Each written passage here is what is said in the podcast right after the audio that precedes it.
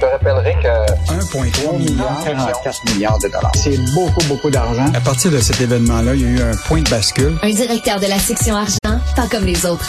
Yves Daou. C'est l'abondance, c'est l'abondance.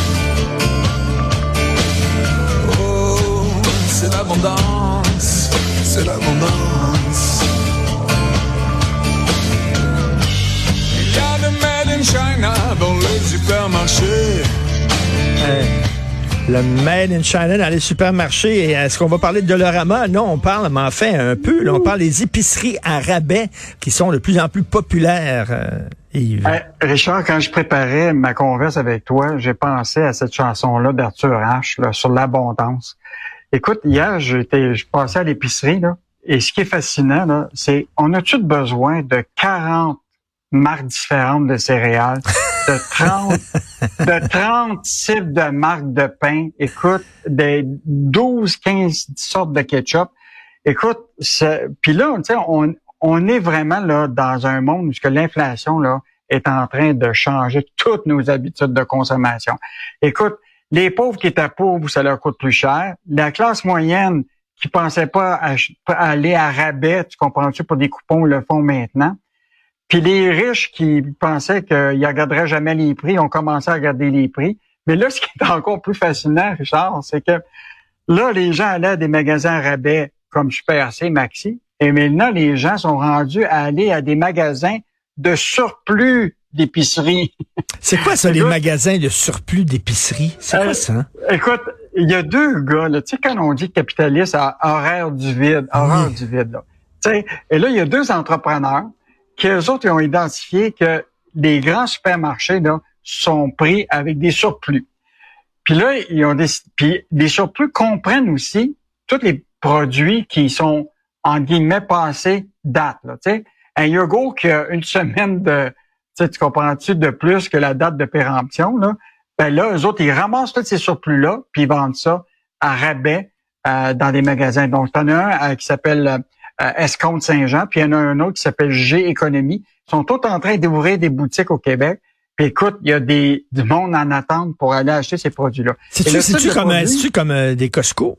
Ça fonctionne un peu la même chose? C'est comme non, des entrepôts? Non, non, c'est- c'est pas du tout. Non, c'est c'est- c'est des magasins pleins de surplus que tu peux acheter. Évidemment, tu n'as pas une variété de 40 pains. Là. Tu vas avoir, mettons, un type de pain en grande quantité qui s'est pas vendu. Mais c'est intéressant. Il nous, il nous expliquait là, que c'est pas compliqué. Tu as un fabricant qui décide de changer le format d'un de ses produits, par exemple, puis que l'épicier veut pas l'acheter. Ben là, le problème se retrouve avec ça. Fait que ce type de format-là, ça ne fit pas dans le magasin. Ben là, tu as un surplus. Fait que les autres ramassent ça. Euh, Il y a un fournisseur qui, tu sais, mettons un produit, l'étiquette se déchire mal. Puis ça te prend une paire de ciseaux pour le découper. Ah, le produit est plus bon. Ça s'en va dans les surplus. Eux autres, ils ramassent tous les bons produits. Tu comprends-tu? Puis ils vendent ça à, à, à, à 30, 40 C'est une très, très bonne idée. C'est une excellente Et- idée. Donc, euh, il y a une succursale des Escomptes Saint-Jean sur l'île de Montréal qui va ouvrir cet automne. Est-ce que on sait euh, ça va être situé où exactement? Euh, pas encore, ils sont Pas en train encore, de le définir, mais je te dis qu'il y en a d'autres, là. Ça s'appelle J'économise, euh, qui a ouvert ses portes en Estrie, là, dans la région de Sherbrooke. Euh, Puis là, il y a des autres succursales dans le bout de Windsor, dans les cantons de l'Est, là.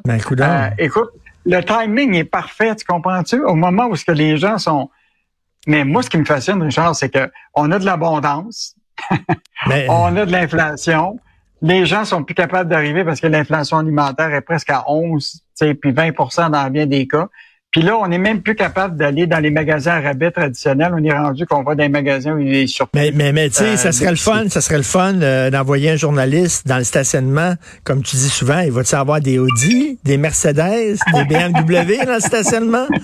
De J'économise? J'ai bien hâte de voir ça. Mais tu sais quoi, Richard? Dans une euh, SUV, tu comprends-tu? Si tu ouvres ton capot, tu as plus de chances de mettre plus de caisses de ketchup. Euh, Est-ce qu'on va pouvoir mettre plus de caisses de Pepsi? Le géant Pepsi promet d'agir pour faire baisser le prix des aliments. Pepsi, c'est pas rien des boissons gazeuses, ça?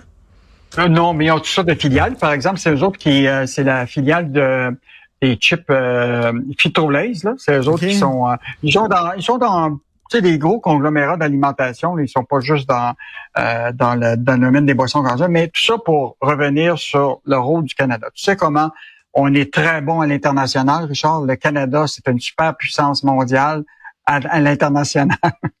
Et là, euh, là, on a de la misère à gérer l'international, mais là, on veut imposer aux grandes multinationales américaines de venir s'asseoir avec euh, le, le, le, gouvernement d'Ottawa pour garder, pour baisser les produits d'inflation. Et là, tu as Pepsi puis Coca-Cola, ils se sont même pas présentés à la rencontre. Donc, puis là, et là, ce qui, ce qui me fascine, Richard, c'est on sait que c'est toute de la grosse politique, cette histoire-là, parce qu'ils vont pas réussir. Le Canada, là, est tout petit par rapport à faire changer des habitudes de production puis de prix des multinationales. Mais juste te dire qu'en France, le ministre de l'économie là-bas, Bruno Le Maire, là, eux autres, là, le taux d'inflation des produits alimentaires là, a bondi de presque 11 15% Puis là, ce qu'il dit, là, ça va faire. Il a réuni 75 grands industriels. Écoute, puis là, les, les grands Nestlé, Heinz, etc. Puis il a dit, là, d'ici 2024, au début, là, il y a au moins 5000 produits là qu'il faut qu'ils aient baissé dans les supermarchés. Hmm. Donc, euh, tu vois, écoute, le, Canada, on est tout petit par rapport à des superpuissances comme la France puis d'autres pour imposer. Puis nous autres, on, on les appelle puis ils viennent même pas nous rencontrer. Et là, ils sont, eux autres sont déplacés, mais bon. Euh, écoute, je veux te raconter une, petite anecdote personnelle, Yves. Dans les années 80, j'étais dans les années 80, j'étais jeune chroniqueur au journal Voir, j'avais 20 ans, je commençais à être connu dans certains milieux, là, et euh, soudainement, je reçois un téléphone, toi. Euh, bonjour, M. Martineau. Oui. Monsieur Léon Courville de la Banque nationale aimerait vous inviter à dîner il vous trouve drôle, il aime ça vos chroniques, puis il veut vous voir. Je dis, ah, ouais. Je saute dans un taxi, je m'en vais dans son bureau, et à côté de son bureau, il y avait comme une salle à dîner luxueuse. et là, le, il y a un homme qui arrive, un serviteur quasiment avec des gants. Tu comprends, là, tu sais, puis avec la, petite cloche, euh, tu sais, en aluminium par-dessus ton assiette. Ta, ta, ta. Et là, j'étais tout seul avec Léon Courville. Je me demandais ce que je faisais là. Il était super drôle, il était très intéressé, même si j'étais jeune, pas connu. Euh, il voulait me rencontrer, il voulait discuter avec moi. Et euh, après ça, je l'ai revu à quelques reprises. C'était vraiment un monsieur assez particulier. Euh, j'en parle parce qu'il est décédé. Ancien banquier, aussi vigneron. Hein, il fait un excellent vin, le vin Courville. Richard, je veux juste te dire une anecdote aussi. Moi, j'ai géré pendant des années le fameux canal argent qui était à ben TVA. On reçoit, toutes les PDG venaient. Et celui qui était humble, et qui souhaitait, puis était, il voulait venir tout le temps pour expliquer l'économie parce que lui, il était à la Banque nationale. Il a même écrit un livre, ça s'appelle euh, Piloter dans la tempête. C'est un banquier là, qui était complètement hors champ. Complètement. non, il fitait pas, pas tout dans le système bancaire euh, du tout. Là. Euh, et donc, euh, son livre est très bon hein, à lire, ah Piloter dans la tempête. Et, oui, et évidemment, il est devenu euh, viticulteur. Il a beaucoup fait la promotion du vin québécois, euh, mais il était généreux de ses propos. Euh, donc, c'est un homme qui, effectivement, là, Écoute, est décédé hier à l'âge de 70 ans. Je suis allé souper, allé souper dans, dans son vignoble. il nous a invités, ma blonde et moi. On est allé souper avec lui. C'était un rebelle. C'était pas, il avait pas l'air d'un banquier et tout ça. C'était vraiment une personne assez particulière, donc, qui est décédée à 78 ans. Et en terminant, si tu veux t'amuser, regarde sur Netflix, Yves, la série française sur Bernard Tapie. OK, ça s'appelle oh. J'ai commencé, j'ai ah, regardé. C'est en sept ah, épisodes. c'est tellement bon. C'est incroyable. Un homme d'affaires complètement flyé. Donc, ils ont reconstruit sa vie avec un comédien qui ressemble comme deux gouttes d'eau. Alors, euh, c'est vraiment bon. Rappelle-toi rappelle de l'histoire quand Tapi a voulu acheter le Club Med. Et personne voulait qu'il l'achète, le Club Med.